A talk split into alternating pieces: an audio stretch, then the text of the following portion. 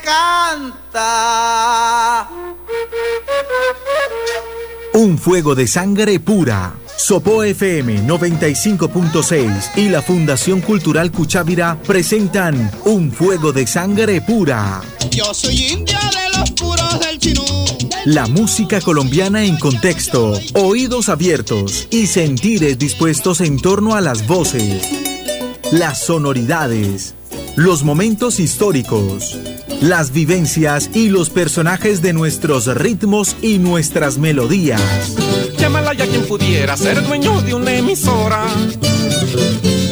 Va a poner a toda hora musiquita del país. Un fuego de sangre pura. Dirige José Antonio Durán Acosta.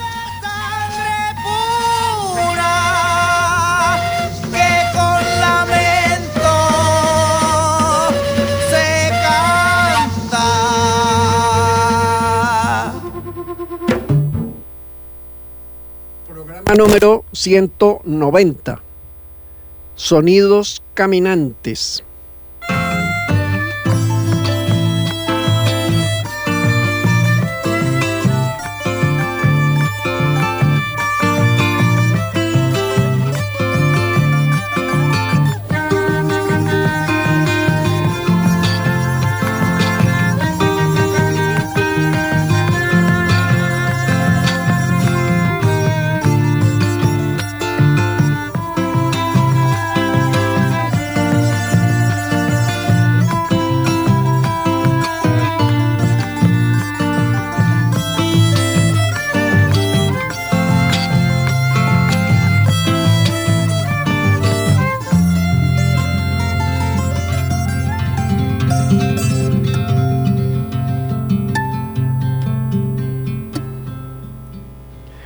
Muy buenos días para todos nuestros oyentes. Muy buenos días aquí en estudio con Angélica Rodríguez. Nos acompaña hoy Fabián Lugo y en la realización del programa Alberto Sarmiento. Sonidos Caminantes es el motivo de nuestro programa de hoy porque es el nombre del primer álbum grabado por el grupo Terruño de acá del municipio de Sopó. Así que entramos a conversar sobre esta propuesta. Muy buenos días para todos. ¿Cómo han estado sus personas? ¿A qué se dedican? ¿En qué lugar se enamoró de ti? Y vamos con el tema de hoy.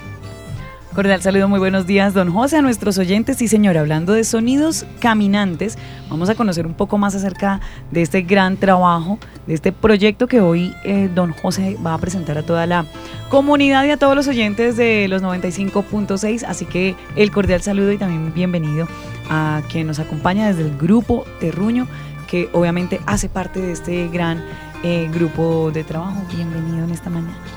Gracias, Angélica. Buenos días para Alberto, para don José, también para todas las personas que nos escuchan. Pues sí, es, creo que es la culminación de un proceso muy chévere, del cual pues iremos hablando durante todo el desarrollo del programa. ¿Qué es Terruño? Mm, porque se identifica al grupo musical quienes ya lo conocen, con una propuesta, claro, que tiene el grupo. Terruño es realmente un proyecto ecológico social que tiene como base las músicas, pero que también invita a todo tipo de personas, artistas de las distintas disciplinas, personas de la comunidad interesadas en compartir una labor de, de respeto por los seres humanos, por los entornos y por uno mismo. Entonces el proyecto como tal nace con la música. Desde hace ya unos dos, tres años venimos haciendo una labor. Y así que vamos a entrar un poco pues a explicar de qué se trata esta propuesta. Claro que sí, pues iniciamos. Eh, don José contándonos, bueno, proyecto ecológico social centrado en las artes. Eh, como lo dice don José, que ya han venido trabajando en este tiempo, pero ¿por qué el enfoque ecológico social, don José?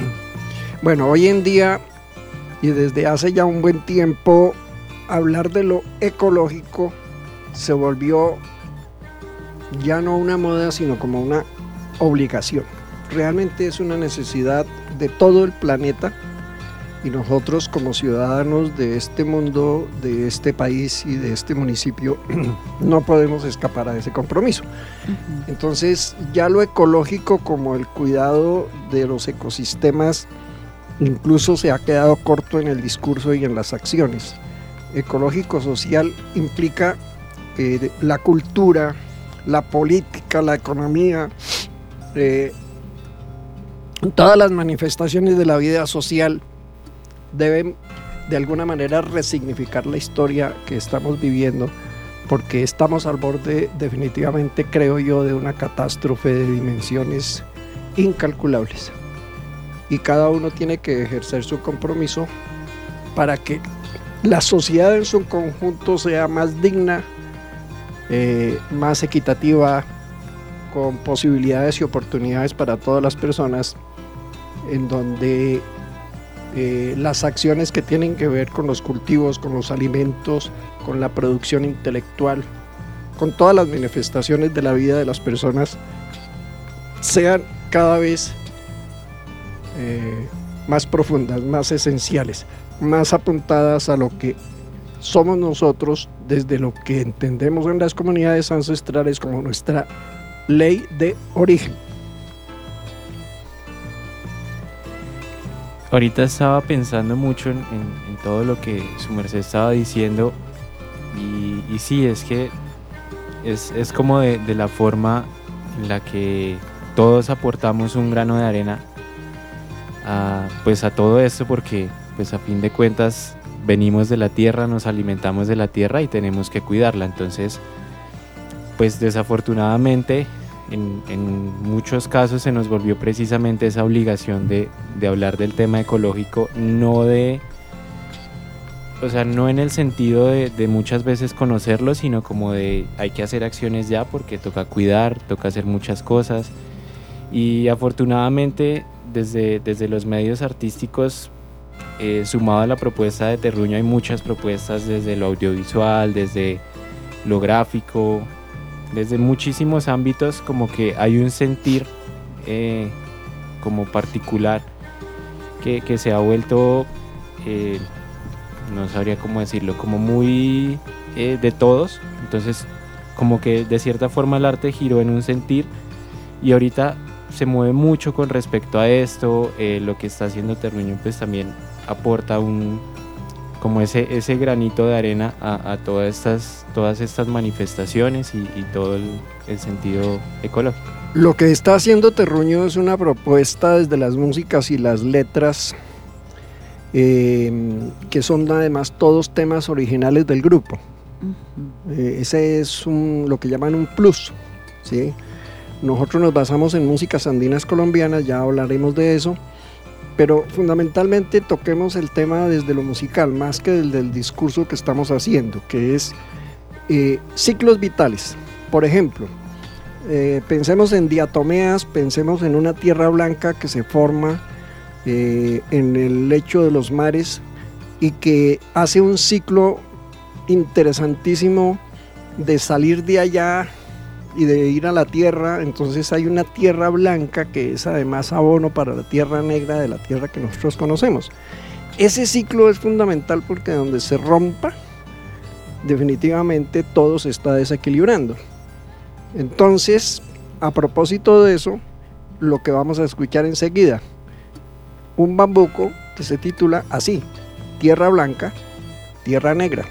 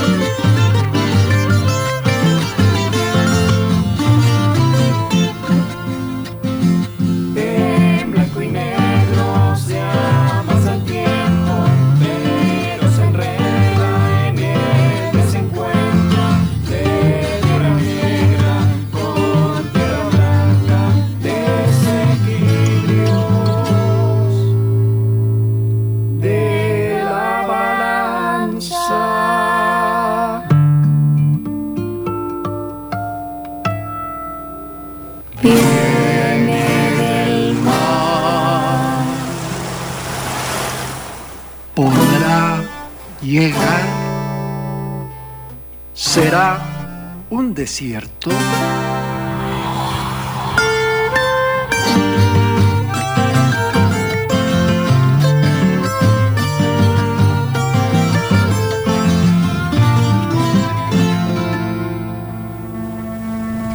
Bueno, estábamos escuchando este tema Tierra Blanca, Tierra Negra del grupo Terruño, que es nuestro invitado hoy aquí eh, en Un Fuego de Sangre Pura. Don José, ¿por qué música colombiana? ¿Por qué no otro género musical? ¿Por qué elegir la música colombiana para ser la base de este gran producto final? Bueno, voy a responder desde lo personal. Es que a mí, como lo digo cotidianamente, a mí me sabe la jeta a bambuco. A mí el bambuco es algo que yo llevo muy metido en, la sangre. Eh, no quiere decir que sea la única posibilidad, ¿no? Hay muchas músicas. Eh, nosotros básicamente tomamos músicas andinas colombianas eh, y no las tomamos para repetir los esquemas convencionales de los pasillos, los torbellinos, los bambucos, los merengues, sino que a partir de una propuesta que tiene la estructura rítmica, melódica, armónica de este tipo de músicas, se hacen los arreglos musicales que aportan alguna innovación para allí sí hacer toda la interpretación, de manera que el texto tiene una importancia muy grande y los arreglos musicales están al servicio de eso, de destacar el texto. ¿Qué dicen las canciones? ¿A qué invitan? ¿De qué hablan? Esa es la primera respuesta que yo puedo dar a la pregunta. Yo creo que ahí también podemos dar como lo, lo que yo le considero un valor agregado a Terruño y es el hecho de tomar todas estas músicas y darles ese sentido. Entonces, también eso como músico es lo que, lo que impone mucho el sello personal y es como yo tomo eso, pero le pongo mi sello y digo como si es si hay bambucos, si eh, hay merengues, hay torbellinos, pero como yo les imprimo eh, en este caso pues el, el sello de terruño, cómo se va moldeando. Entonces, como lo mencionaba don José, no es solamente eh, como cogerlo y venga a ver y ya, sino le damos un sentido, lo transformamos un poquito, jugamos con él. Entonces en todo eso se le va dando como ese, ese plus y esa identidad sonora del grupo, que es pues, lo, que, lo que uno escucha en el disco. Es como, sí, hay bambucos, hay muchos ritmos colombianos, pero eh, llevan ese sonido de terror. Además, eh, van impresos, como dice don José, porque la. Bueno, ¿qué dijo don José? La jeta le sabe bambuco. Sí, Qué bueno, qué bueno que, que sigamos con, obviamente, con ese eh, fuerte arraigo a lo que es nuestra música colombiana. Así que vamos a escuchar ahora Águila, Quetzal y Cóndor, don José. un bambuco caucano. O sea, ya nos trasladamos como a esa forma de hacer el bambuco muy propio de las, muy propia de las montañas de por allá del Cauca, que sabe a las comunidades ancestrales de allá.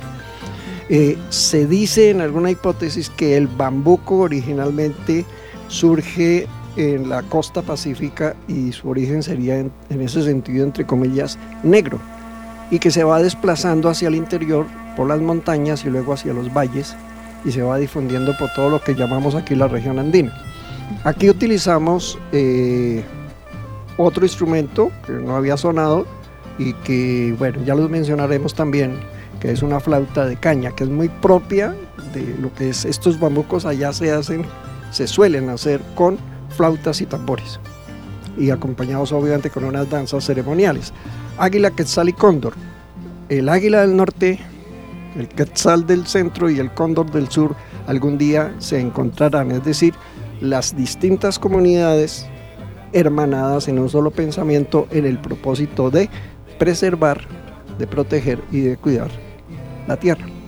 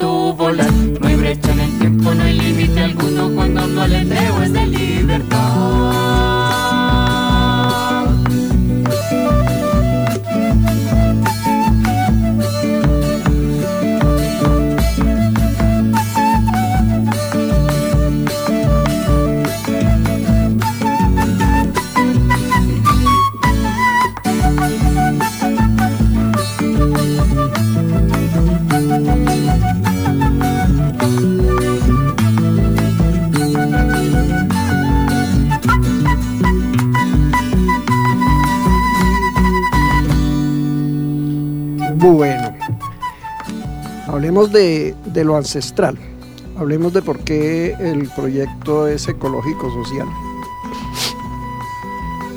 Resulta que eh, hay personas que de verdad están inquietas y comprometidas con el cuidado de los entornos, eh, el respeto en las relaciones con los demás y el cuidado por, por sí mismos. ¿no?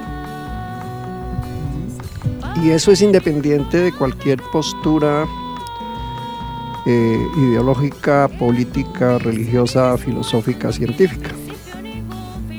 Entonces, ahí nos enfrentamos a un pequeño inconveniente, que se puede volver un gran inconveniente. Y es que cuando alguien dice, oigan, están talando los bosques, oigan, están acabando con la selva del Amazonas, quiénes lo están haciendo y por qué lo están haciendo y qué es lo que buscan con eso, por ejemplo. Y así se pueden citar cientos de ejemplos en todo el mundo. Inmediatamente le ponen un sello, ¿no? Le ponen el ISTA. No digamos ISTA qué. Y lo matriculan en una tendencia política lo vuelven militante de un determinado partido político y rompen la posibilidad de que personas de distintos pensamientos que pueden hermanarse en torno a un propósito común como es el cuidado del planeta, eh, se pueda dar esa, esa relación. Hago esa anotación. Eh, y entonces eso tiene que ver lo mismo con el problema de las comunidades ancestrales. Entonces son, las comunidades ancestrales tienen un pensamiento originario, ah, han sido desplazadas, pero si usted habla del desplazamiento de las comunidades ancestrales, de pronto le van a decir que ustedes no voy a utilizar la palabra. ¿Cuál es la idea? Que al interior de las comunidades ancestrales todavía subsisten rituales, subsisten formas culturales, subsisten pensamientos que son de profunda conexión con el cosmos, con la naturaleza. Pero también personas de esas comunidades ancestrales han salido hacia los medios urbanos y algunos de ellos han sido contaminados por una serie de costumbres y muchos de ellos incluso convirtieron ceremoniales indígenas en formas de negocio. Entonces desvirtuaron. Al revés, personas que no nacieron en comunidades indígenas han venido haciendo un esfuerzo por reconocerse como, eh, no sé, no sé si decir indígenas, pero aquí sería reconocerse desde la ley de origen de estas comunidades. Entonces lo que quiero destacar es el valor de lo ancestral, porque en eso ancestral está la esencia y el origen de lo que nosotros somos, de lo que nunca se desprende de nosotros, a pesar de que muchos lo quieran desconocer. Y eso no niega desarrollos científicos, tecnológicos y otras formas de ver y de interpretar el mundo que perfectamente pueden conjugarse. Todo sería válido siempre y cuando confluyamos como en ese mismo interés. Es por eso eh, esta reflexión sobre lo ancestral eh, es para eso, es como una invitación. Comprometámonos y antes de mirar si alguien es rojo, verde, amarillo, carmelito o de qué color es y si le hablo o no le hablo depende del color que tenga, veamos cuál es la importancia y el valor del ser humano. Hay valores que son universales, hay seres humanos que independientemente de la postura ideológica, científica, filosófica que tengan, son seres humanos muy valiosos. Encontrémonos. Y entonces encontrémonos en torno, por ejemplo, a este tema que viene, que habla de la Gisca Gaia, la madre tierra, que habla de los elementos y de los elementales y de la importancia de hacer como una especie de canto ritual para decirle, ya la hemos maltratado bastante, reencontrémonos, Gisca Gaia.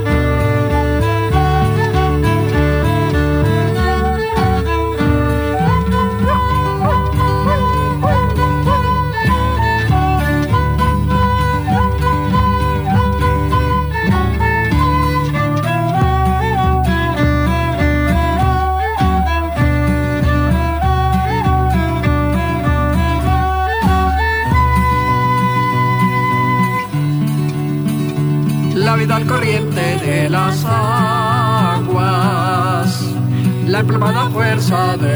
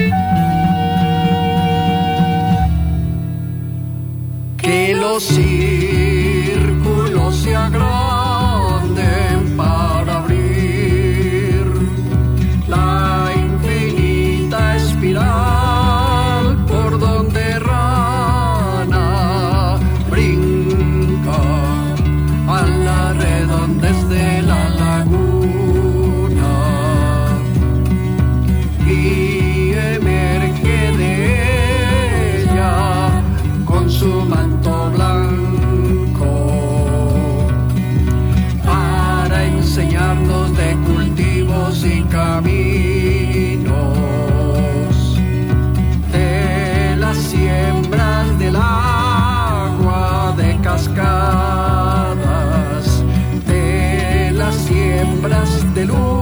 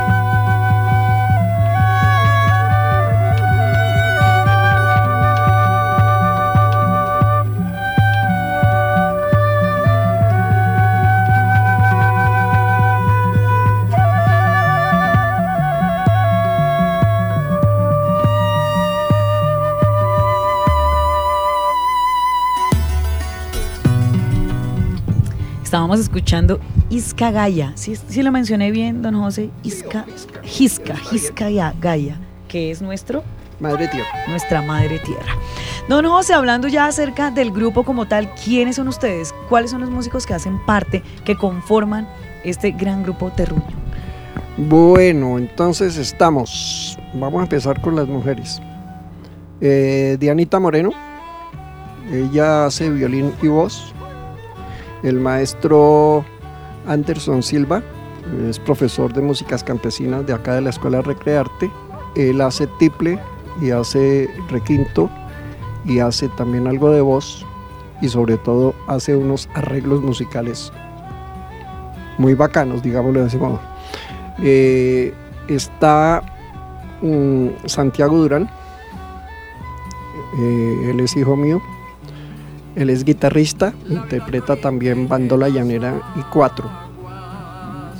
Y esos somos, que estoy yo pues haciendo tiple, voz, flauta de caña, algo de percusión.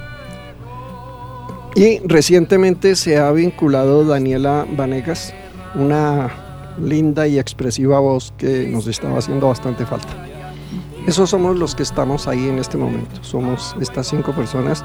En el disco solo aparecemos eh, los cuatro menos Daniela porque ella se incorporó hace muy poco tiempo, entonces no estuvo en el proceso de grabación.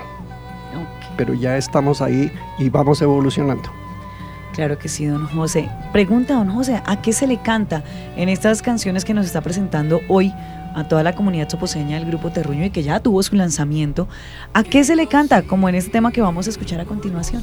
Antes de eso, eh, destacar, mire, cuando alguien hace un arreglo musical, eh, eso es como volver a componer. Y eso yo quiero destacar, porque eh, todas las letras y las músicas son de, de mi autoría. Entonces yo lo que hago es presentar la propuesta literaria y la propuesta musical para que entre Anderson y Santiago, que son ya músicos con otra formación, eh, desde su sensibilidad le aporten el arreglo musical, que es lo que nos permite hacer una bonita propuesta. Eh, el tema que viene es el único en donde el texto es mío y la música la hizo en alguna oportunidad el maestro Carlos Miñana. Se llama Los colores y las cosas. Es un bambuco también. ¿Por qué los colores y las cosas? Por lo que decía yo hace un rato. Las cosas son como parecen, parecen como son. ¿Qué son finalmente las cosas? Entonces uno las puede ver del color que uno quiera o no las ve del color que realmente tienen. Entonces yo estaba pensando en que hablamos de chocolate, pero si uno lo mira desde otro ángulo, el chocolate no es color chocolate, sino color café, que en cambio el café es negro. ¿Cómo es el juego de las cosas para llamar la atención sobre, oiga, miremos un poquito más allá de las narices y de lo evidente, porque hay cosas esenciales que las estamos descuidando. Profundicemos, vayamos Profundicemos más allá. un poquito, observemos un poquito más los colores y las cosas.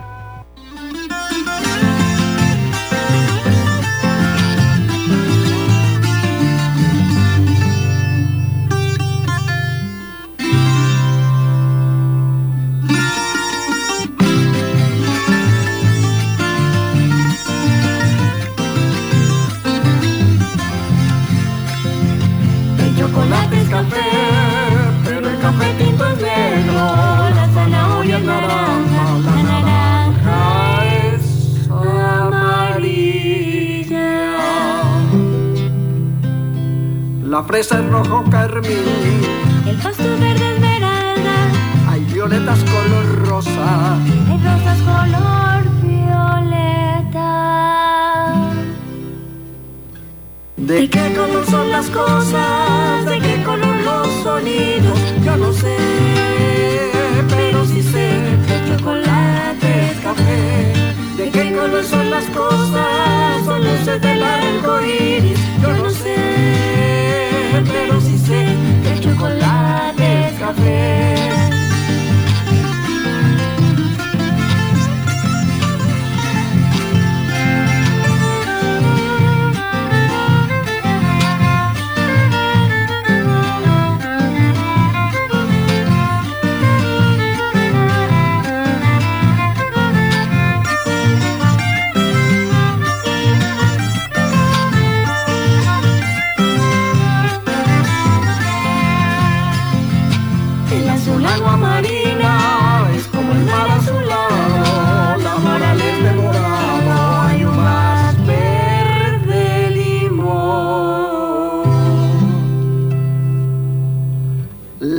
Vida es color de rosa, Según la vida se pinte, depende de los cristales. con que los ojos la miren. ¿De ¿De qué color son las cosas? ¿De qué color los sonidos? Yo no sé, pero sí sé el chocolate es café. ¿De qué color son las cosas? Son luces del arco iris.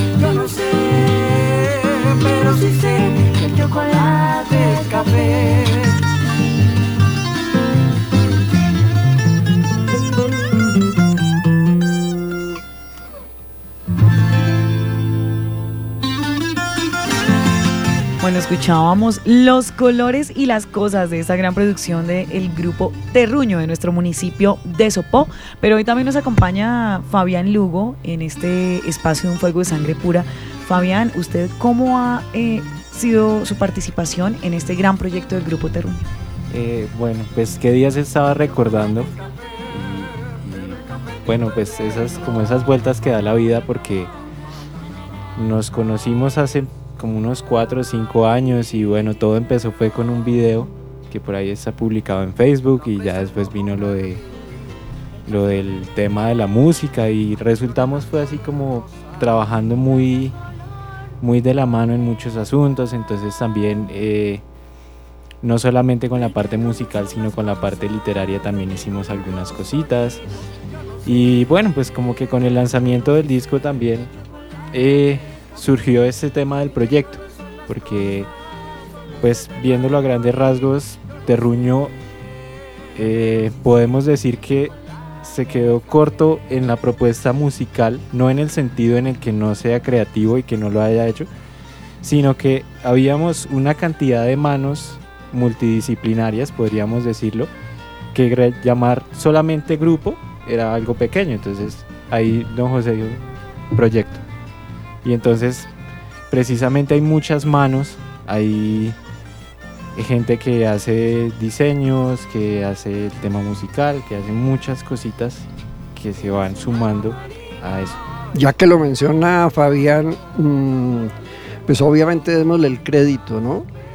Porque Chalito, a quien todo el mundo conoce así, un señor que se llama Lisandro Sarmiento, artista plástico, fue quien diseñó la carátula y contracarátula del álbum. Pero no se limitó a hacer un dibujo para decir, vengan, yo les, les hago aquí el dibujito y se lo entrego, sino que él hizo una obra de arte que además está enmarcada y, que tiene toda una significación muy especial, y que tiene mucho la figura de las montañas, del guaque, de varias capas para llegar a la profundidad de pararse en medio de dos montañas y tener la luna al fondo. Bueno, hay una cantidad de cosas de las que se puede hablar. Entonces es lo que decía Fabián. Fabián es músico, pero no hace formalmente parte del grupo de música. Pero hemos estado eh, con su emprendimiento, del cual también vamos a hablar ahorita, y con otras personas, haciendo todo un equipo, y por eso ahora hablamos ya es el Grupo Terruño como base de un proyecto ecológico social al cual, reitero, son bienvenidas todas las personas que quieran aportar algo en desde cualquier disciplina, desde cualquier eh, manera de ver el mundo que corresponda con este interés. Entonces, pues ya volviendo a lo musical, entonces ahí tenemos que el merengue bambuqueado o el bambuco merengueado, o el joropo o el pasaje, eh, o los torbellinos, y entonces le cantamos a lo que sea, a lo que sea que destaque nuestro valor de la vida cotidiana y de las relaciones que como seres humanos tenemos. Por ejemplo, le cantamos a la lluvia, entonces cantemos con la lluvia.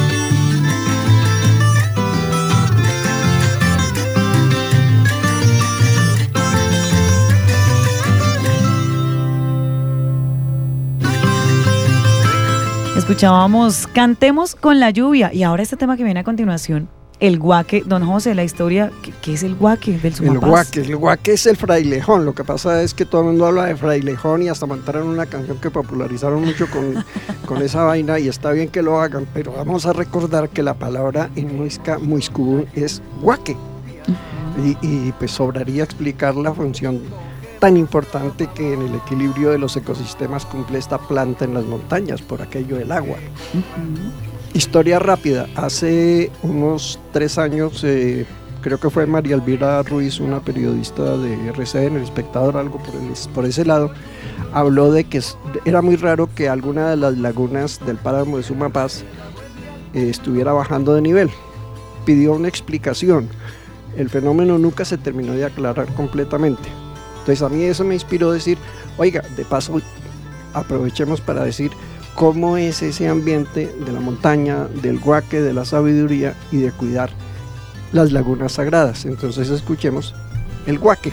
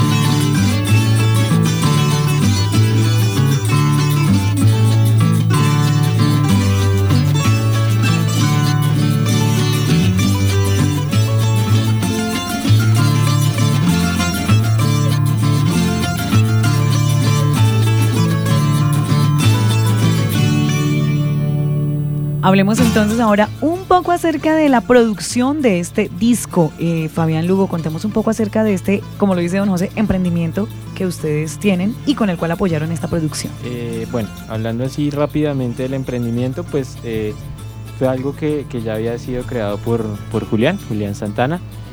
Y pues cuando llegó el grupo Terruño, pues él, él no tenía experiencia como en cuanto al tema de la música, entonces me llamó a mí y pues arrancamos el proceso. Yo ya pues tenía un poquito más de experiencia en, esos temas. Y fue un proceso de poco más de un año y medio, jornadas largas, hay cosas que siempre, siempre son procesos eh, pues de mucho convivir, de, donde uno tiene que entender el enfoque de las canciones también, porque pues en la producción está el exaltar o el dañar el trabajo que están haciendo los músicos. Entonces, después de todo ese proceso, todos aprendimos. Eso también fue algo muy importante, que fue un proceso de comunidad, de aprendizaje mutuo. Y bueno, ahí también en, en algunos momentos se unió Franklin, que es, es un ingeniero con el que ya José estaba trabajando. Franklin Vázquez. Y él, digamos que llegó a asesorar eh, ya sobre la parte, ya sobre los procesos de mezcla y masterización. Y bueno, ahí trabajando arduamente, hubo algunas cosillas que remezclar. Hay unos temas que están en plataformas. eh, próximamente estará el disco. Estamos precisamente en miras de, la masterización para, para el formato digital. Y eh, en comparación a los temas que ya están publicados, sí se siente bastante la diferencia, porque pues como lo mencionaba, fue un aprendizaje muy grande. Y con la canción que sigue ahorita, eh, fue una canción que precisamente fue la última que grabamos. Y ahí ya habían una cantidad de conceptos, tanto como grupo y nosotros como productores, que habían cambiado. Entonces es un tema que también, a diferencia de los otros, desde el proceso de la grabación fue diferente, ya teníamos otros enfoques, ya teníamos mucho más claro todo el, macro de lo que era Sonidos Caminantes. Bueno, Muy bien. Eh, excelente intervención la de, acaban de escuchar ustedes a Fabián Lugo. Eh, muy bien. Para destacar lo siguiente, la tonada de la media luna, que así la bauticé, nació desde un ejercicio literario. El ejercicio literario consiste en tener la estructura de cuatro versos, lo que comúnmente se conoce como una copla. A cada una de esas líneas, a cada uno de esos versos, eh, se le hace una décima, o sea, 10 versos, con la condición de que cada una de, esas líneas es el último verso de la décima, y la décima tiene, tiene cuatro rimas a su interior, entonces es un ejercicio literario, digamos que complejo, y eh, la tomé eh, en la perspectiva de las músicas del llano, eh, lo que reconocemos como joropos. Entonces tenemos una parte de pasaje y luego una parte más recia de joropo. En el canto se toman solamente dos de las cuatro décimas para que no se hiciera demasiado extenso. Aún así nos resultó otra idea.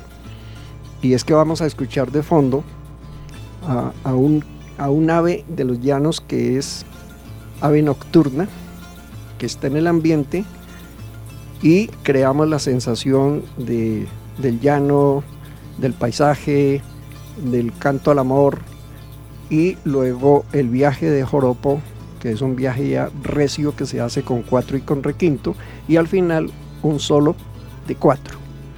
Es un poquito más extenso que los demás temas, pero eh, los invitamos a escucharlo. Tonada de la media luna.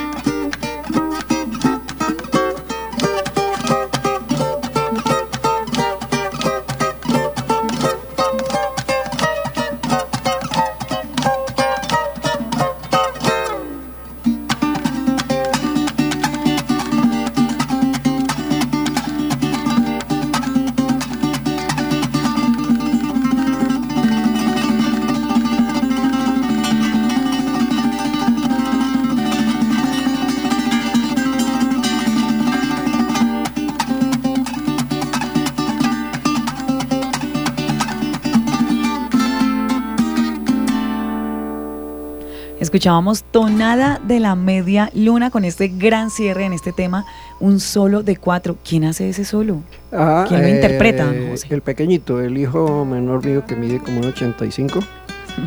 también toca la bandola llanera. Bueno, entonces cada instrumento también ha tenido su protagonismo. Los viajes de torbellino que se manda el maestro Anderson en el requinto, por ejemplo, Dianita y el violín. Ahí estamos haciendo la tarea. Eh, esta es la, este es el ofrecimiento, nuestra oferta, nuestra propuesta a través de las músicas del grupo Terruño y el proyecto Terruño, un proyecto ecológico social. Sonidos Caminantes, el álbum. Lo pueden preguntar, lo tenemos a disposición eh, en las redes y contactándose con nosotros.